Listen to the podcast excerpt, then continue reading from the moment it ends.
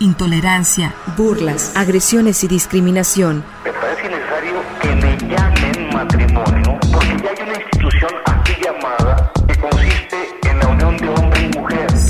Sórico, Sórico, un espacio diverso para la reflexión y la promulgación de la igualdad de género, con Guadalupe Ramos Ponce. Hola, ¿qué tal? ¿Cómo están? Bienvenidas y bienvenidos a Sórico, sin género de dudas. Agradecemos a quienes nos sintonizan esta tarde de domingo a través de Radio Universidad de Guadalajara por la frecuencia del 104.3 de FM en la zona metropolitana, el 107.9 de FM en Ocotlán, en la región Ciénega, el 104.7 de FM en Lagos de Moreno, en la región Altos Norte, y el 105.5 de FM en Ameca, en la región Valles. En este micrófono te saluda con mucho gusto Lupita Ramos y te invito a que te quedes con nosotras la siguiente hora para compartir y analizar los temas de género. Un agradecimiento muy especial a Jocelyn de la Cruz, a Lucía Castillo y a Gil Domínguez que se encuentran en la producción de este programa. Igualmente saludo con muchísimo gusto a mis compañeras locutoras del programa. Por cierto que aprovecho para felicitarlas porque esta semana eh, recién eh, que acaba de, concluir, pues justo conmemoramos, celebramos este Día Internacional de las y los Locutores. Entonces, pues saludo eh, con muchísimo gusto a Natalia Rojas y Estefanía Martínez. Buenas tardes, ¿cómo están? Felicidades por estos, estos días de celebración de la locución. Buenas tardes, Lupita. Sí, pues un placer compartir este espacio radiofónico con ustedes y pues bueno, muy importante en este nombrar a las mujeres en la radio y bueno, un placer ser parte de, de esta celebración. Y bueno, les recuerdo a todas las personas que nos escuchan que pueden seguirnos y comunicarse con nosotras a través de nuestras redes sociales, en Twitter en arroba Sórico Sin Género, en Facebook como Sórico Sin Género de Dudas y también en nuestro canal de YouTube y Spotify en donde pueden escuchar nuestros nuestros podcasts semanales, al igual que en podcastudg.com. Buenas tardes y felicidades, Estefanía. ¿Cómo estás? Hola, Natalia. Hola, Lupita. Buenas tardes. Un gusto estar aquí en esta edición más de Sórico sin género de dudas y pues eh, contenta de, de este Día Mundial de las Locutoras y los Locutores. Este, realmente una eh, emoción grande el estar aquí con ustedes una vez más y con nuestra querida audiencia. Sí, pues aquí estamos justamente para hablar eh, con una entrevistada muy especial que ahorita ya nos la presentarán ustedes de un tema en esta semana eh, que es semana de puente, de semana de fin de semana largo, ¿no? Porque este estas fechas de celebración de la independencia que casi siempre escuchamos hablar de hombres, ¿no? Los hombres, los héroes, los eh, patriotas, ¿no? Los, eh, los héroes nacionales y los padres de la patria y las mujeres borradas de la historia, ¿no? Cuando las mujeres han participado eh, sin duda en los movimientos sociales y en la construcción del Estado, del Estado mexicano. Y sin embargo, pues este borramiento que ha existido de las mujeres en la historia, hay, hay feministas muy importantes que se han encargado de, de recuperar esa memoria histórica, de hablar de estas mujeres en distintos momentos, no solamente en la, en la historia de la independencia, sino también en distintos momentos eh, en que ellas valientemente han eh, cuestionado el status quo de la, de la sociedad, de, lo que se vive en el momento, ¿no? Y pues para eso tenemos una invitada muy especial. ¿Qué les parece si nos la presentan, Estefanía? Sí, claro, con mucho gusto.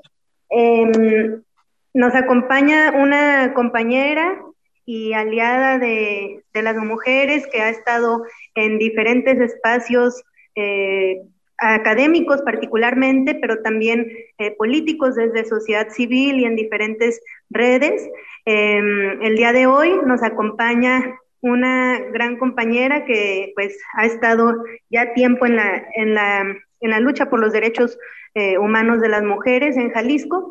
Ella es la doctora Hilda Monraz, es doctora en Ciencias Sociales con especialidad en Historia por el CIESAS Occidente, es maestra en Estudios de Género por el Colegio de México y licenciada en Historia por la Universidad de Guadalajara.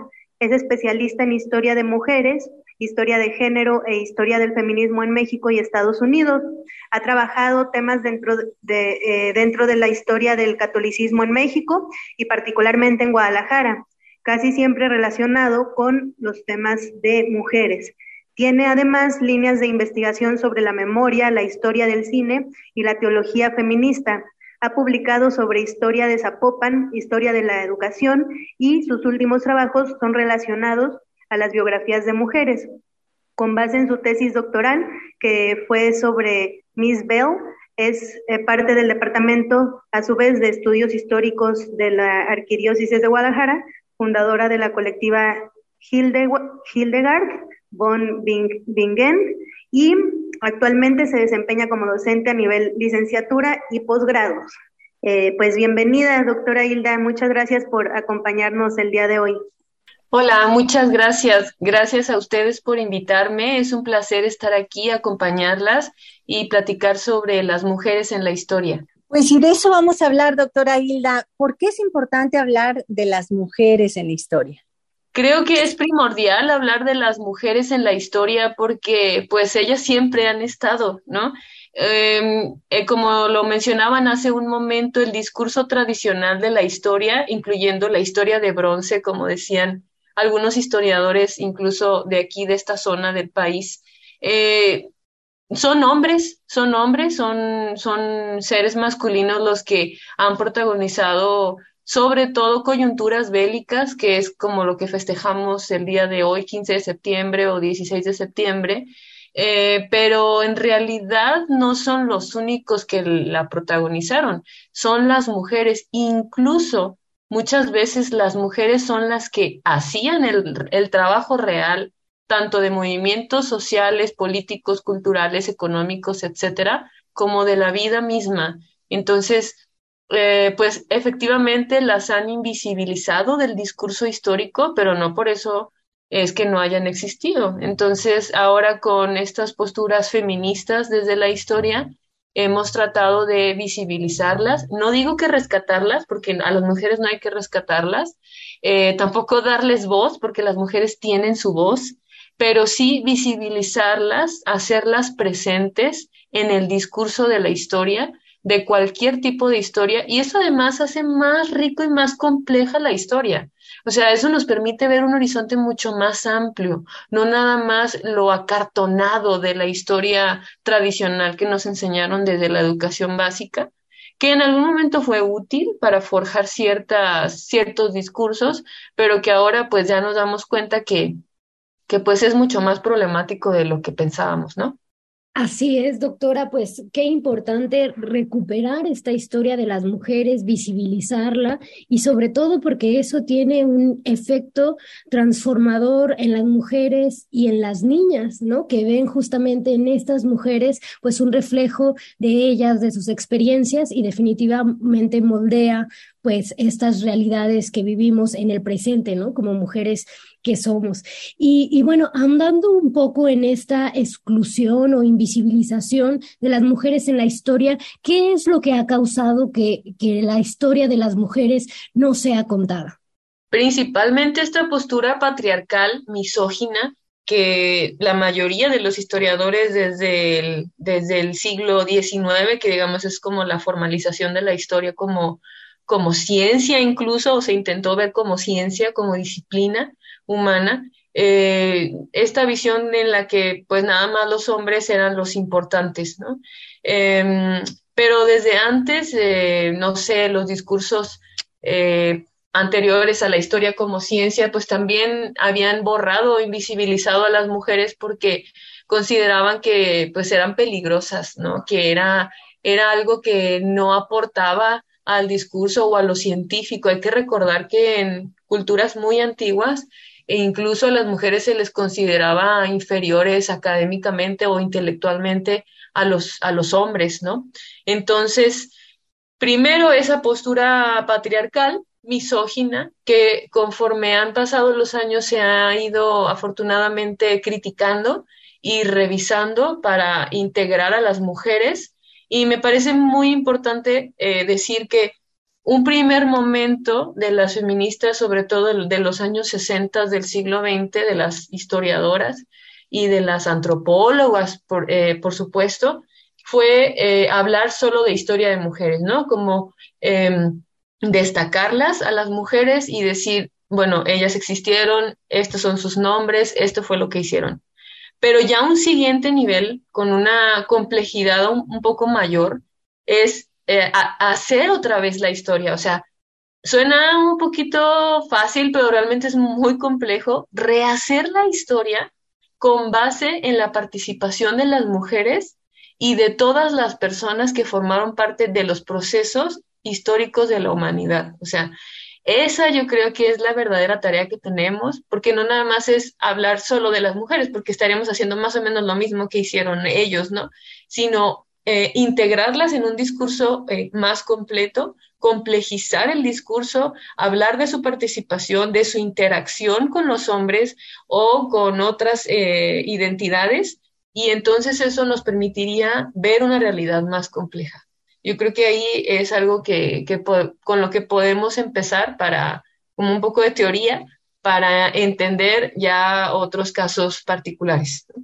Sí, pues qué importante eh, narrar estos procesos y sobre todo pues entenderlo desde esta mirada que nos menciona doctora, ¿no? Como la historia de las mujeres no es una historia aparte, sino que es parte de la historia de la humanidad, ¿no? Entonces, eso es eh, muy importante y también porque nos permite reconocernos a nosotras mismas en el presente, pues también como hacedoras de historia, ¿no? En la construcción de esta eh, historia pues de la humanidad. Creo que es muy importante. Y bueno, vamos a seguir reflexionando sobre las mujeres en la historia, pero primero vamos a un pequeño corte de estación y regresamos. La agresión no es amor, es violencia y se denuncia. Y se denuncia. Sórico. La agresión no es amor, es violencia y se denuncia. Y se denuncia. Sórico.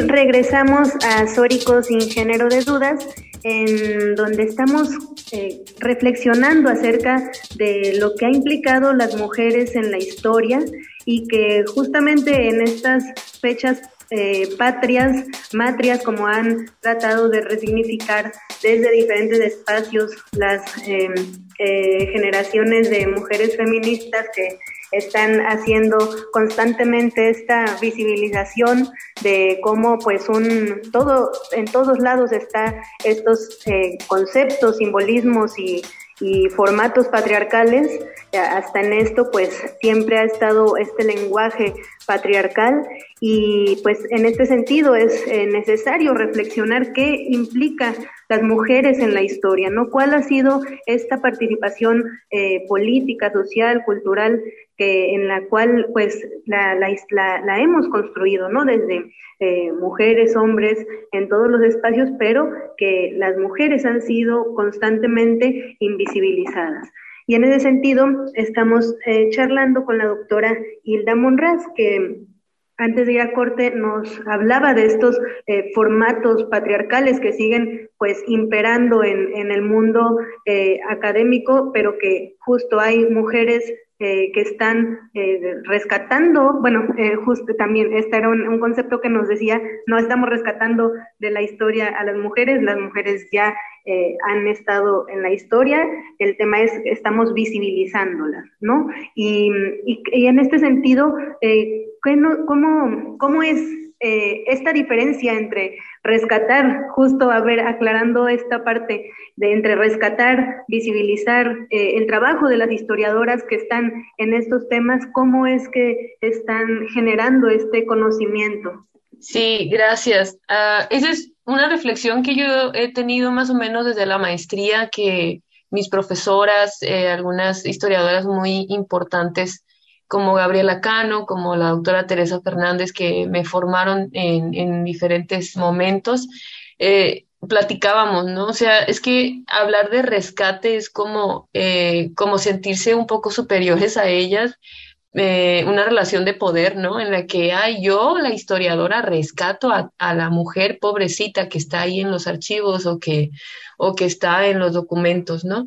Y, y entonces ah, también me teórica y metodológicamente las historiadoras tenemos que repensar nuestra relación con las mujeres que analizamos, aunque, aunque estén muertas o sobre todo porque están muertas, ¿no?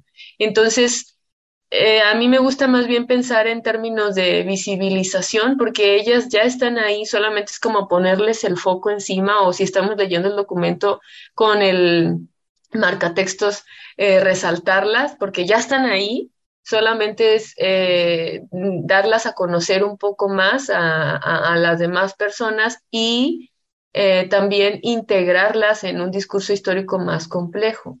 Entonces, eh, porque también puede caerse una, una puede caer en la trampa de, revictimizar a las mujeres, ¿no? De decir, ay, pobrecitas, este, las hicieron así menos cuando probablemente en su realidad social, por ejemplo, si estamos hablando de la insurgencia, no eran víctimas y no eran, no lo hicieron inconscientemente, no lo hicieron por, eh, bueno, tenían más bien sus propias causas.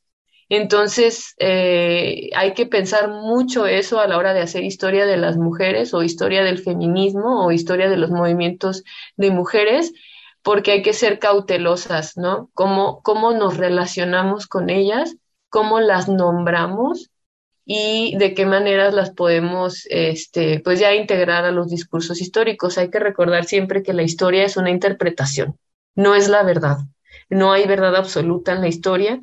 Entonces, eh, siempre estamos expuestas a la interpretación y reinterpretación de los hechos históricos, de los procesos, de las coyunturas, de procesos de mediana, larga duración, ¿no? Y hablando, por ejemplo, esto que mencionaban de las insurgentas, a mí me parece que es un tema muy interesante porque, bueno, a diferencia de la Revolución Mexicana, hay menos, eh, menos estudios sobre mujeres y lo que se conocía hasta hace poco, nada más se resaltaban a ciertas personalidades, a ciertas mujeres con un perfil muy específico, ¿no? Que es eh, mujeres ricas o mujeres con cierto poder eh, económico o político, o que eran las esposas de, o la eh, amante de, o la, este, sí, en relación con un hombre, ¿no? Y son las que, a las únicas que sí se les había reconocido como heroínas de la nación. Pero ciertamente me quedo con lo que dijo Lupita hace rato, pues no hay madres de la nación y qué curioso, ¿no? En un país en el que aparentemente la maternidad, la Virgen de Guadalupe, por ejemplo, es, una figura eh, importante, justo que también se resalta en la independencia. No hay madres de la nación, hay padres nada más. Eh, eh, entonces, pues no, como que es algo medio extraño, pero bueno, se explica en el contexto de la historia patriarcal. Y los héroes también, la mayoría de los héroes son hombres, ¿no? Eh, unos de ellos ni siquiera tienen evidencia histórica de haber existido, pero pues ayudaron a construir un relato de identidad nacionalista en su momento. Y ahora pues hay que revisar esos discursos y, ver qué es lo que nos funciona, lo que no nos funciona o realmente lo que sí existió, lo que no existió. Y por ejemplo me estoy refiriendo a estas heroínas como a Leona Vicario, a la eh, corregidora, José Ortiz de Domínguez, incluso a la Güera Rodríguez, que fíjense, ella ni siquiera nos, ni siquiera se acuerdan muchas veces de los, del nombre completo, ¿verdad? Es la Güera Rodríguez nada más. Eh, porque, porque fue una mujer muy rica que, que eh, costeó parte de la independencia, que estuvo hasta el fin, bueno, eh, finalmente ella estuvo en la consumación de la independencia, y a las otras también por participación cercana a sus esposos, o a otros hombres, ¿no? Entonces, también ahí habría que replantearnos, ¿y, que no había más mujeres que, que, que participaron en otros, eh, en otros escenarios? Claro que las hubo, y ya hay muchos estudios sobre eso, afortunadamente. Creo que, como les dije al principio, menos que lo de la revolución, también por cuestión metodológica, es más difícil acercarse a un periodo más antiguo. Pero eh, yo creo que todavía hay mucho que trabajar sobre las mujeres en la independencia y, eh, y que también hubo incluso participación de ellas en tropas, ¿no? Y es algo que no conocemos tanto a diferencia de las Adelitas, ¿no? Por ejemplo, en la Revolución Mexicana. Oye, doctor, acabas de decir algo muy interesante respecto de, eh, primero, cómo se oculta las historias de las mujeres, de muchas mujeres, invisibilizando a, pues, aquí hay un tema también de clasismo, ¿no? Y de interseccionalidad, ¿no? De, de que solamente algunas pocas mujeres eh, de clase alta, rica, burguesa y demás que tuvieron la medio posibilidad de ser reconocidas en la historia. Pero hay otras mujeres, muchas, que eh, será bueno que ahorita comenzáramos a nombrarlas, ¿no? Y hablar de sus quehaceres sociales, políticos y lo, que hicieron en su momento. Pero también dijiste algo eh, interesante respecto que se ha construido también una narrativa patriarcal, por supuesto, de hombres que ni siquiera se tiene evidencia de que hubiesen realizado algo, pero sin embargo, eh, se les nombra, ahí están. ¿Cómo a quién? ¿De, qué, ¿De quién estamos hablando, por ejemplo?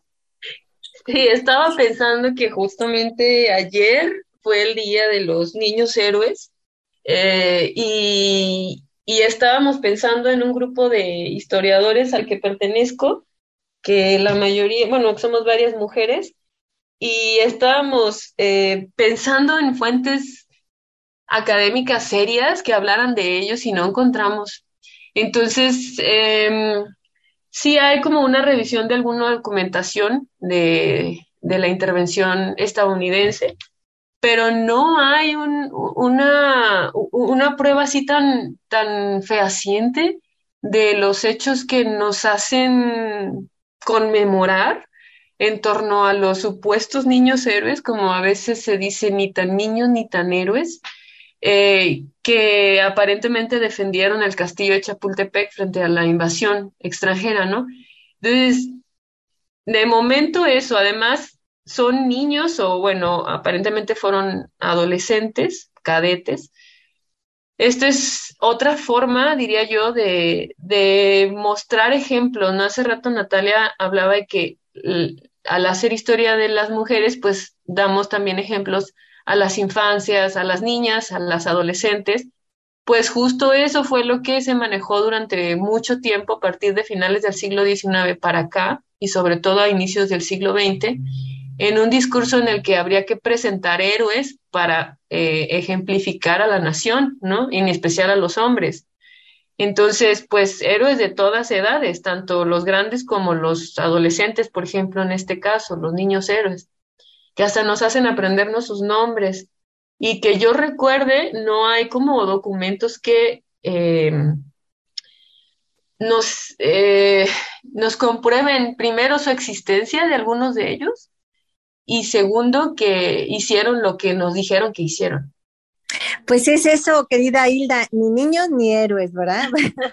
pues ahí está la forma que se construye la historia patriarcal. Vámonos a un pequeño corte de estación y regresamos para seguir charlando con la doctora Hilda del Colegio de Jalisco. La tolerancia es relativa, relativa, relativa. La aceptación, la aceptación es absoluta. Sórico. El poder sexual se refleja en la apertura mental. El poder sexual se refleja en la Sórico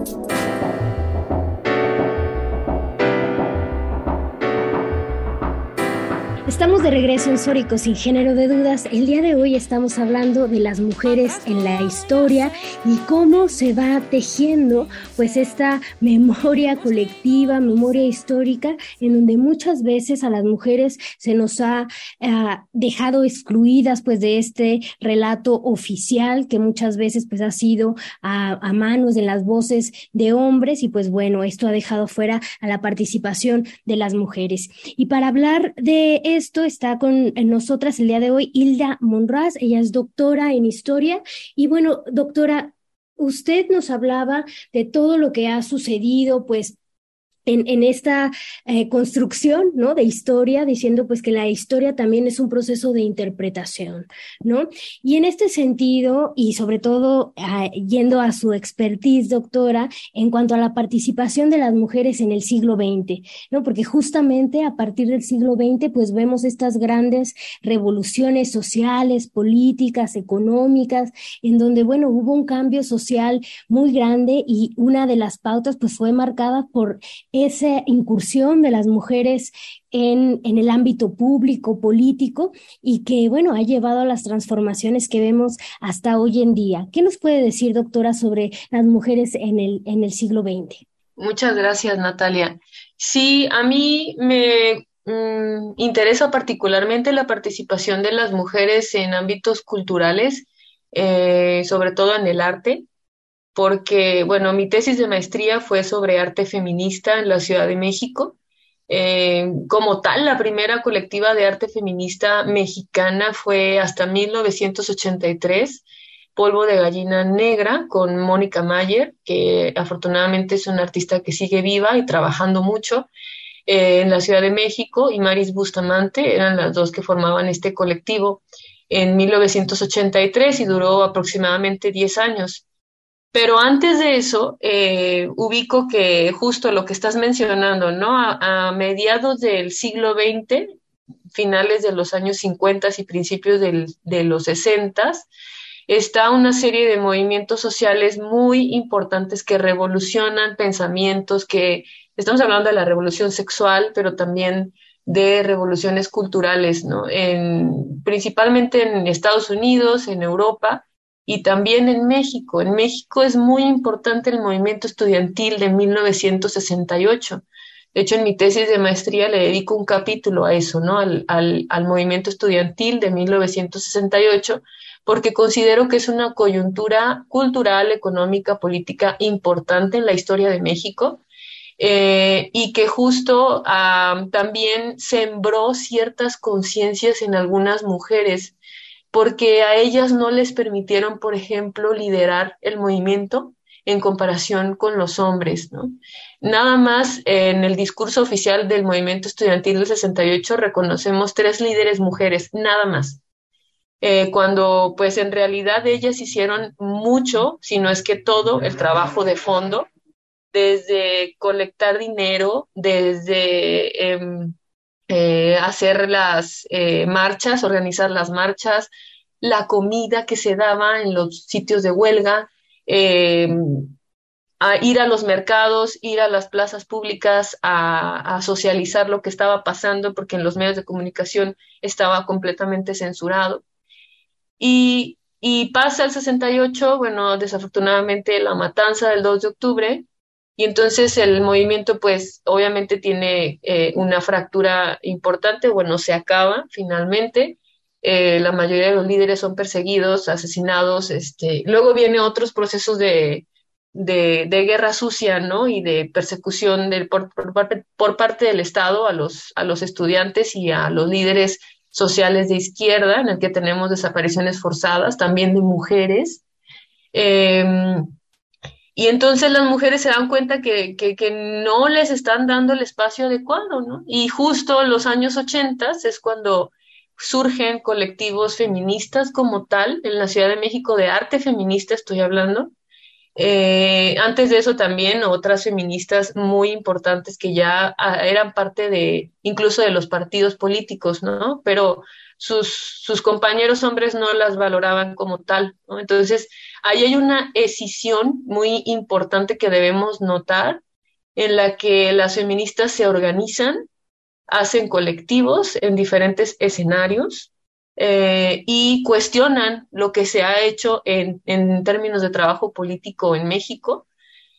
Y eso es a mí lo que me parece muy interesante, porque esa, eh, esa, esa conciencia de estas mujeres es la que nos permite hoy en día a las más eh, jóvenes o a las contemporáneas, pues justamente hacer historia, historia de mujeres o historia del feminismo, ¿no? Ellas son nuestras antecesoras, las que las que fueron como eh, picando piedra en un escenario muy difícil, muy eh, que, que, lo tenían todo en contra y aún así participaron políticamente en esos movimientos y que creo que es un trabajo que sigue vigente. ¿No? Entonces esos cuestionamientos son importantes para tenerlos presentes hoy en día. Por ejemplo, la paridad, la paridad de género en términos de, representación política, pues no es un proceso de ahorita, ¿verdad? Aunque algunos se cuelguen ese, ese logro, pues es un proceso de años y de luchas feministas de décadas en México, ¿no? Claro, de voluntades políticas también, pero de trabajo activista de fondo, eh, principalmente. Entonces, y esta relación con el arte a mí me parece muy interesante porque el arte también ha sido una herramienta más para el activismo feminista, tanto en la Ciudad de México como en Guadalajara y en el resto del país. Definitivamente eh, muy interesante y, sumamente importante seguir eh, generando estas reflexiones y sobre todo, em, pues el, dar esta visibilización nos da eh, también herramientas, ¿no? A, cada una eh, de las mujeres que llegan a tocar un poquito de, la historia, en la conciencia, en, en, en, las charlas que, pues podemos tener, llegar a, diferentes espacios y que, que pues es, es un, un tema que tenemos que seguir hablando, ¿no? Y sobre todo acercar que justamente eh, hay una, una línea, ¿no? Cual, eh, la que nos comentabas antes de en, el, en, el, corte, que tiene que ver con estas mujeres que no precisamente eh, se han, mm, han estado eh, visibles, pero tampoco han estado posicionadas como desde los feminismos, pero que han hecho también parte de la historia, ¿no? ¿Cómo, ¿Qué nos podrías platicar de esta, estas, esta, esta parte de la historia, doctora? Es muy interesante hacer este tipo de análisis sobre la participación de las mujeres, porque bueno, ya nuestras eh, maestras de historia nos hablaban de esto, ¿no? Una cosa es, por ejemplo, movimientos de mujeres, incluso eh, participación femenina en la historia, es muy diferente a hablar de participación feminista, ¿verdad? Porque muchas veces eh, bueno, estoy pensando en un ejemplo muy claro. Eh, la literatura femenina o la literatura feminista. En el siglo XIX, eh, justo después de la independencia y en, el último tramo del siglo XIX, surgen, por ejemplo, publicaciones hechas por mujeres que no necesariamente son feministas. ¿Por qué? Porque no tienen ese corte político de lucha por los derechos de las mujeres, pero sí tienen una visión de las mujeres sobre la literatura y sobre lo que ellas producen. Estoy hablando, por ejemplo, del periódico muy conocido Las Violetas de la Náhuac, ¿no? Esa, revista que hablaba de temas, incluso lo que dice, dice ahí, de señoras para señoras, ¿no? Es, es muy diferente a una publicación feminista eh, radical, por ejemplo, en la que ya se habla de derechos de las mujeres, ¿no? Eh, ese, es el tipo de, problemáticas que podemos encontrar a la hora de hacer historia de mujeres. Las Violetas de la Náhuac, dirigida, ya estoy aquí con el nombre, Lauriana Wright, de Kleinhans. Ella fue la editora y fundadora. Em, entonces, eso estoy hablando de finales del siglo XIX en México particularmente. Pero también hoy en día, ¿no? Una cosa es, hay movimientos de mujeres que incluso rechazan la categoría feminista, ¿eh? Y esto, por eso les mencionaba lo de la ética a la hora de hablar de las mujeres como mujeres también, ¿no? Cómo me relaciono con quienes estoy estudiando, estén vivas o hayan fallecido ya. Estoy pensando en un caso muy específico del cual aprendemos bastante, las zapatistas. Eh, este, estas mujeres eh, valientes, fuertes, que se han organizado, que eh, incluso que nos organizan a las demás también, que hacen estos encuentros de mujeres que luchan, em, pero ellas dicen que no son feministas. Y no las podemos encasillar en eso, porque tenemos que respetar su postura política también, ¿no? Y así han eh, han existido otros colectivos que eh, también se han deshecho un poco de la palabra. ¿Por qué? También habría que preguntarse por qué, ¿no? Y, por ejemplo, en el caso de las zapatistas, pues eh, también hay una relación ahí un poco extraña con el concepto, porque muchas veces no solo las zapatistas o no nada, no las zapatistas, otras mujeres han visto el término feminista como algo burgués, algo blanco, algo que no es parte de su vida, que no, e, no las define a ellas como mujeres que luchan. Y entonces eso nos hace que, que, tengamos más cuidado a la hora de, de estudiarlas, de aprender de ellas y de nombrarlas. Entonces, también ahorita el debate interesante que tenemos a la hora de plantear una historia del feminismo en Jalisco, que es el reto que tengo ahora con mis compañeras del seminario de redes femeninas en la historia del Colegio de Jalisco. Y entonces eh, hablamos, ¿desde cuándo podemos decir que en Jalisco hay feminismo? Es una pregunta abierta y de hecho también es una pregunta para ustedes que también son conocedoras del activismo en Jalisco. Desde las primeras insurgentas ni siquiera existía México, mucho menos Jalisco. Em, desde que empieza el Estado, la conformación del, del Estado libre y soberano en Jalisco, eh, entonces, ah, o desde que la, existió el primer colectivo feminista, no lo sé. Ahora estamos encontrando colectivos muy eh, importantes para la historia de Jalisco. Mm, me estoy refiriendo, por ejemplo, a las investigaciones de la doctora Arcelia Paz, que habla, eh, ella investigó sobre el primer colectivo lésbico tapatío, eh, que por cierto tiene una exposición en, en, el Cabaña sobre esto y creo que también en el, en el, en el ex convento del Carmen. Ella estudió el doctorado en el CIESAS también y su tesis doctoral es sobre este primer colectivo lésbico tapatío eh, que se llamaba Patlatonali. Bueno, creo que sigue existiendo, Patlatonali. Y su archivo, con base en eso, se hizo esta exposición de arte. Entonces, Em, estas investigaciones son muy nuevas y estamos todavía como tratando de eh, visibilizar los movimientos feministas en Jalisco. Han habido algunas historiadoras que han intentado hacer también este tipo de, de historia, pero creo que todavía falta mucho. Y hay que tener mucho cuidado con nombrarlas. Eso es lo que quisiera hacer énfasis. Sí, qué importante, doctora, esto que nos menciona en su trabajo como historiadora, ¿no? De que también es necesario, pues, posicionarse y ubicarse desde dónde estamos narrando, visibilizando la historia de estas mujeres y, pues, las barreras, ¿no? Si las mujeres en general han presentado esa invisibilización, ahora ser mujer pobre, indígena, lesbiana, pues trae una doble invisibilización, ¿no? Entonces, pues también a las sujetas que estamos historiando, también es importante pues reconocerlas en, en estas diversidades, ¿sí? Y, y pues bueno, de esto vamos a seguir reflexionando, pero primero vamos a un corte de estación y regresamos. La agresión no es amor, es violencia y se denuncia. Y se denuncia. Sórico. Sórico. La agresión no es amor, es violencia y se denuncia. Y se denuncia. Sórico.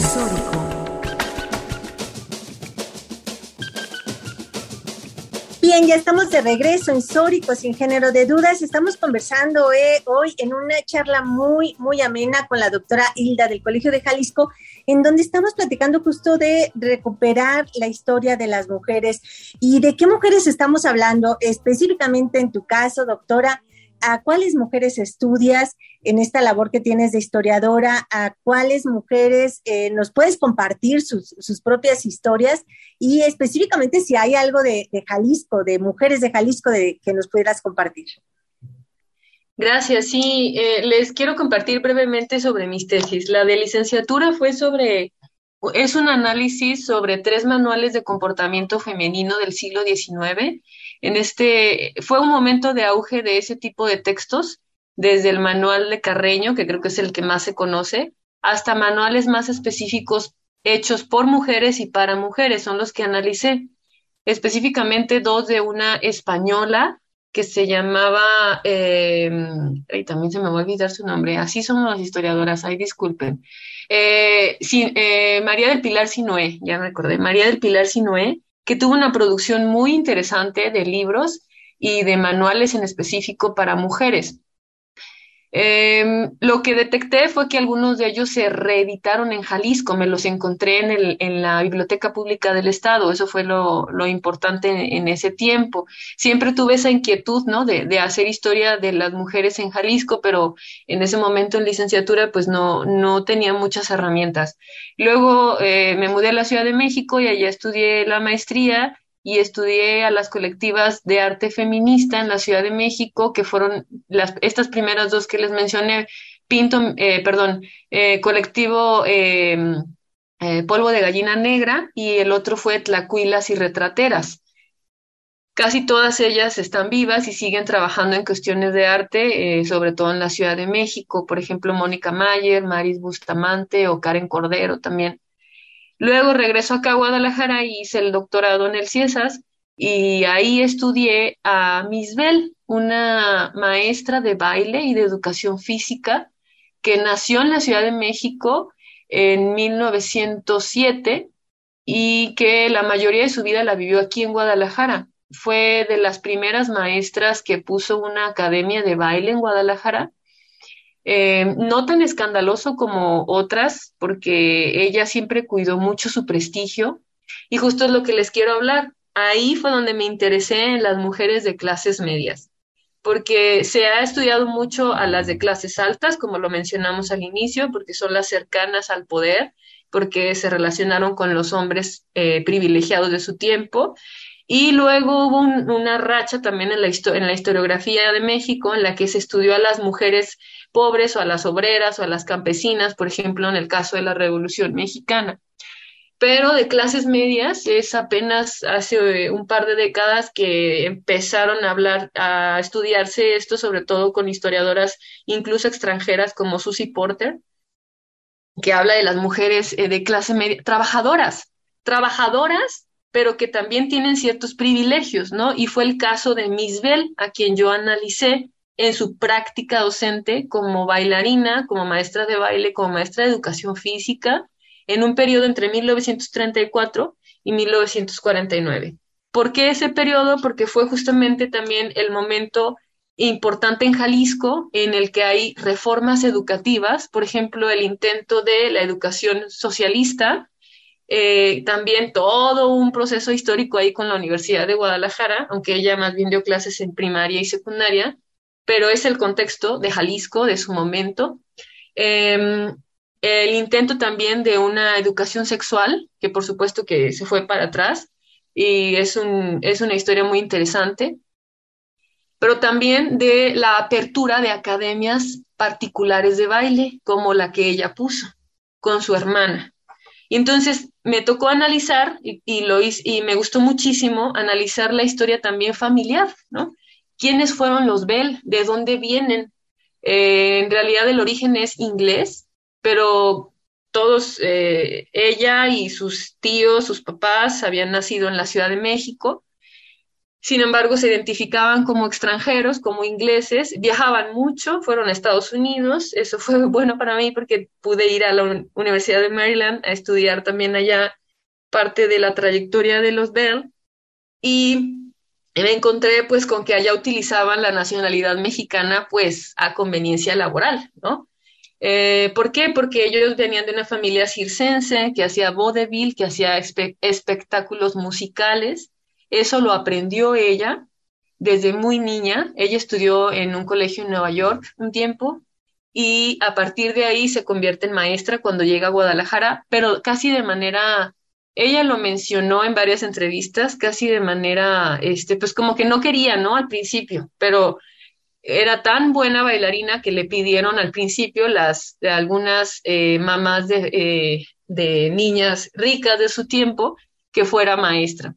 Eso le permitió pues cierta movilidad económica, pero eh, siempre trabajó. Entonces, esa, esas clases medias de las mujeres creo que son las que todavía hay que analizar, las que tenemos todavía pendientes, porque estas mujeres son las que en muchas ocasiones han sostenido los sistemas económicos en Jalisco particularmente. ¿Qué se ha hecho de mujeres en Jalisco? Afortunadamente mucho. Desde Carmen Castañeda, que eh, estudió en su momento eh, eh, casos de las mujeres neogallegas o de la Nueva Galicia hasta eh, lo que ha hecho también Teresa Fernández, una historiadora muy importante en Jalisco, sobre las sufragistas en, en Jalisco, las obreras, las que participaron en el Partido Revolucionario Institucional antes de ser PRI también, eh, estas mujeres que fueron las primeras presidentas municipales en diferentes municipios en Jalisco, esa participación política. Eh, también hay muchas tesis sobre eso, eh, hay alguna producción sobre estas mujeres en Jalisco, pero justo es lo que creo que, que falta, ¿no? han, han estudiado a las mujeres en el poder, pero falta las del medio, las clases medias que sí trabajaban, que sí tenían como cierto privilegio, pero que al mismo tiempo tenían que trabajar para sobrevivir. Y por otro lado, creo que de todos modos sí falta una historia desde abajo, de por ejemplo las mujeres indígenas en Jalisco o de movimientos de mujeres obreras. Hay algunas, bueno, Tere Fernández justo su gran libro que fue es un producto de su tesis doctoral eh, analiza a, al menos alguna líder eh, sindical de Jalisco muy, muy importante. Eh, pero yo creo que faltan como que también historias más particulares de obreras, de, indígenas, de lesbianas, pero ya les había mencionado el trabajo de Arcelia, aunque es muy reciente, ¿no? Entonces, eh, justo este es el reto que tenemos ahorita, Está, estamos buscando más fuentes, más bibliografía sobre las mujeres en Jalisco. Eh, pienso que estamos en un buen momento para, para que más historiadoras se unan. Este es un llamado para que quienes nos escuchen también este, pues nos aporten, ¿no? También digan, ah, mira, yo conozco este trabajo, lo que sea. La Universidad de Guadalajara, afortunadamente, pues como ya tiene muchos años la carrera de historia, pues muchas mujeres han estudiado a otras mujeres, ¿no? Lo malo es que falta la difusión de eso. Entonces, eh, no sé si hasta ahí más o menos vamos respondiendo las preguntas o se les ocurre alguna otra cosa. Sí, pues definitivamente tenemos que seguir eh, haciendo esta visibilización de las diferentes eh, grupos, espacios sociales, donde como las sujetas políticas eh, de el hacer de las mujeres en todas las, las clases, estratos, contextos, pues eh, definitivamente ha sido invisibilizada y, y, de eso sobran fuentes bastante em, evidentes, pero que con estos eh, esfuerzos y acercamientos que nos aproximan a, cómo eh, vivieron y se posicionaron eh, las mujeres en la historia, pues nos dan eh, un poco de, de pues acercamiento, ¿no? De, la, importancia y la relevancia de las mujeres en la historia en cada uno de, sus contextos, que pues es lo que eh, muchas de, de, las mujeres historiadoras pues nos han estado aportando y actualizando, ¿no? Con este trabajo tan arduo que han estado generando y que bueno, al final eh, tenemos que hacer este esfuerzo eh, social, cultural, político por entender cuál ha sido este los papeles tan fundamentales que han jugado las mujeres en la historia, ¿no? Porque definitivamente la humanidad ha sido construida eh, eh, a partir de, pues, de, este trabajo eh, de las mujeres a lo largo de, toda la historia y de todos los contextos y sin embargo pues hay una deuda histórica muy evidente y que pues es, es tiempo de, de subsanarla, ¿no? Y poder entender qué es lo que, ha sucedido en la historia de la humanidad con las mujeres, ¿no? Más allá de justo estas em, mm, eh, tipos de, mujeres que sí se han analizado, que ya nos contabas, ¿no? Sobre todo eh, que pues eh, no está mal, ¿no? Sin embargo, pues falta hablar de todos los otros grupos sociales, mujeres que pues aportaron a toda esta construcción social que tenemos actualmente. Eh, y en este sentido, eh, doctora, para ir cerrando, ¿cuáles serían tus em, últimas eh, reflexiones, consejos para las mujeres que nos escuchan, ¿no? A niñas, adolescentes, mujeres, jóvenes, ¿no? eh, ¿cómo, eh, ¿cuál sería un consejo, una invitación para adentrarnos y interesarnos e, en, lo que implican las mujeres en la historia? Sí, pues que leamos las producciones nuevas que están sacando eh, y que estamos trabajando en ellas. Ahora mismo, bueno, les puedo recomendar los, el diccionario de eh, mujeres prominentes en Jalisco, que coordinó la doctora Lilia Vallardo en el Colegio de Jalisco. Eh, acabamos de sacar un libro sobre el seminario, eh, se llama Redes Femeninas en la Historia y en, la actualidad. En ese es un libro colectivo de mis compañeras del Colegio de Jalisco, de este seminario que les platiqué. Eh, abordamos diferentes temas. el hilo conductor es cómo las mujeres hemos construido redes en la historia. por ejemplo, mi capítulo habla sobre las, mujeres de la familia Bell ¿no? Cómo construyeron redes, eh, sobre todo para trabajar en contextos nacionales e internacionales. Pero hay capítulos muy interesantes que les recomiendo que lean.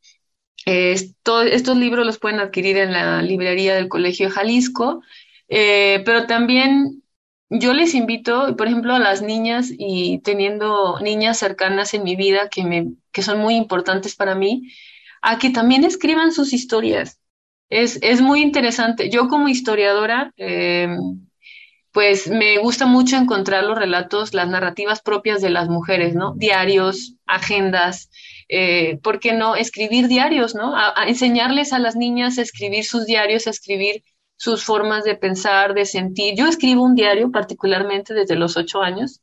Entonces, eh, bueno, durante algún tiempo lo dejé de escribir, ahora lo retomé pero pienso que es una forma no nada más de catarsis o de, desahogarse, sino también de crear una memoria histórica de las mujeres, porque como Virginia Woolf decía, ¿no? El cuarto propio, pero también están las feministas latinoamericanas que nos dicen, no tenemos un cuarto propio, entonces escribe donde puedas, escribe donde puedas en el camión, haciendo fila para la liconza, eh, donde puedas, pero escribe, deja, deja tu testimonio, deja tu, tu forma de pensar escrita, porque es muy valioso para la historia que posteriormente alguna historiadora va a reconstruir o para tu presente, ¿no? Yo creo que tener este, este, este posicionamiento de una memoria histórica es un posicionamiento político muy, muy potente que nos puede dar, eh,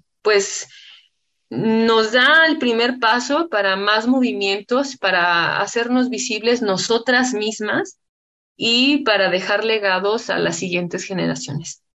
Sí, pues muchísimas gracias, doctora. Y sí, quien decía eso de escribamos en el autobús, en la línea del mercado, pues era Gloria Ansaldúa, ¿no? Lesbiana también, chicana. Y bueno, importante también sabernos nosotras hacedoras de historia, ¿no? Contar nuestras historias, plasmar por escrito lo que sentimos, lo que pensamos, las formas en las que nosotras ahora mismo nos estamos organizando social y políticamente, pues eh, por y para las mujeres también también. doctora, muchísimas gracias por su presencia en el programa, por compartir con nosotras sus conocimientos, su investigación y sobre todo por eso, ¿no? Porque su investigación como historiadora pues sea por y para las mujeres es algo que yo y todas las mujeres eh, le agradecemos. Muchísimas gracias por su participación. Em, Muchísimas gracias también, Estefanía, Lupita. Nosotras tenemos una cita la próxima semana. Hasta entonces. Intolerancia, burlas, agresiones y discriminación. Me parece necesario que me llamen matrimonio, porque ya hay una institución aquí llamada que consiste en la unión de hombre y mujer. Sórico, Sórico, un espacio diverso para la reflexión y la promulgación de la igualdad de género, con Guadalupe Ramos Ponce Gracias por acompañarnos.